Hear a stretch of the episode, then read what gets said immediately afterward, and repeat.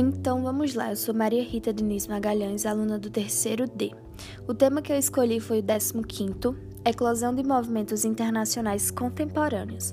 Falando um pouco sobre esse tema, durante a Guerra Fria, o equilíbrio de forças em escala mundial evitou uma guerra atômica de grandes proporções. Basicamente, em quase todos os conflitos, é, relacionavam-se a esse confronto, a esse confronto os Estados Unidos e também a União Soviética.